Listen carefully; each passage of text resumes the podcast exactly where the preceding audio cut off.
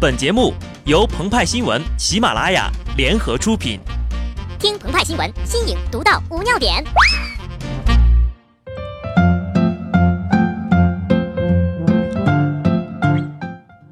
本文章转自澎湃新闻澎湃联播，听众朋友们，大家好，我是极致的小布。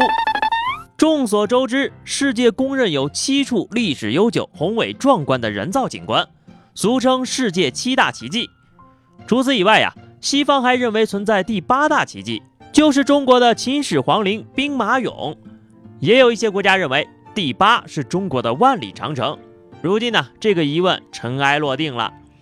据媒体报道，被民间称为最美野长城的辽宁省绥中县小河口长城，在修缮后呢，被抹平，完全看不出长城的样子，变成了一堵蜿蜒的白灰墙。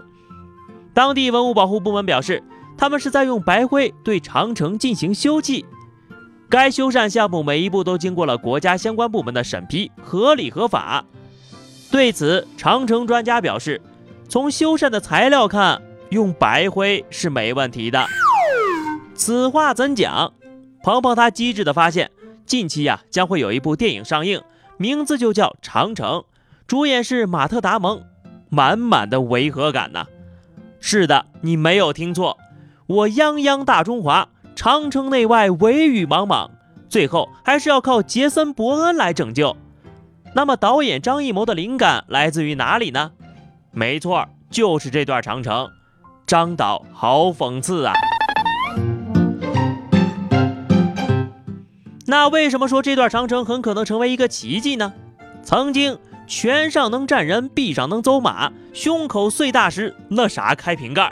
这些都是奇迹，用一句话概括一下，就是大力出奇迹。而今天修缮长城的师傅们再一次证明了大力是怎么出奇迹的。用网友的话来说啊，这长城修的呀，就像一条窄窄的水渠里盛满了无法流动的水泥，俨然一个埋尸现场啊。由此，鹏鹏和派派不禁联想了一下，如果再这么修下去啊。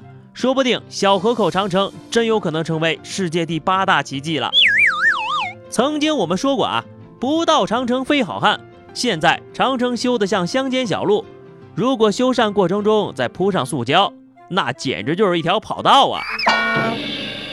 所以要成为奇迹的第一步，就是吸引大量跑步爱好者前来挑战，利用得天独厚的自然条件，加上神乎其神的修缮技术。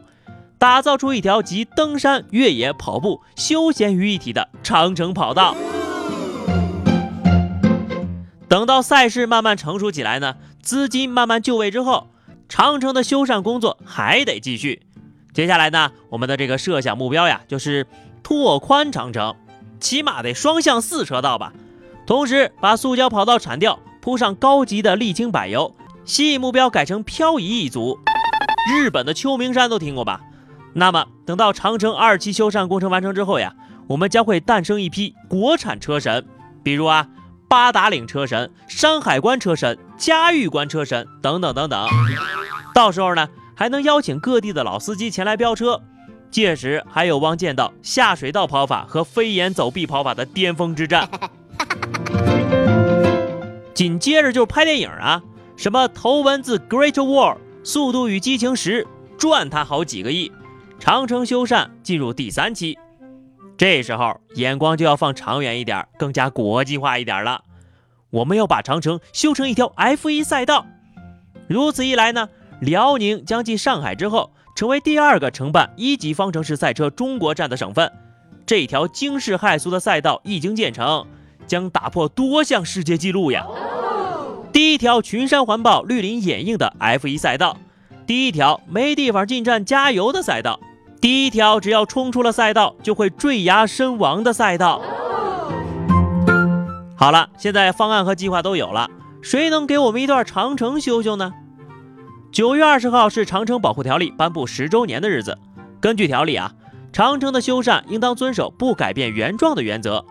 二十一号，辽宁省文物局局长也承认，确实修得不好看，当地正在制定调整方案。此前，广胜寺有一位颜值颇高的女画师，因为被网友质疑其修复壁画的手法很不专业，而引起了广泛讨论。从文物壁画到文物长城，公众对于文物修缮的关心和焦虑，都折射出了当前专业修复人才的匮乏、文物相关知识普及不足等问题。保护文物，从某种程度上来说，就是保护和继承我们民族的历史。道理呢，就讲这么多。鹏鹏希望大家能够多多去关注，多多保护我们身边的文物。至于派派啊，他还操着心这个头文字 Great Wall 呢。家住小河口村的小李，祖籍甘肃天水，祖上叫李广。每到暑假的晚上，他都会开着家里的五菱宏光。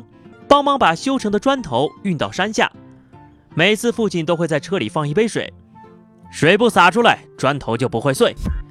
小李越来越快，每次漂移过弯，山间都会传来轮胎的摩擦声，那声音就像千年前驻守长城的将士把长剑划破敌人盔甲，直刺心脏一样，锋利又决绝。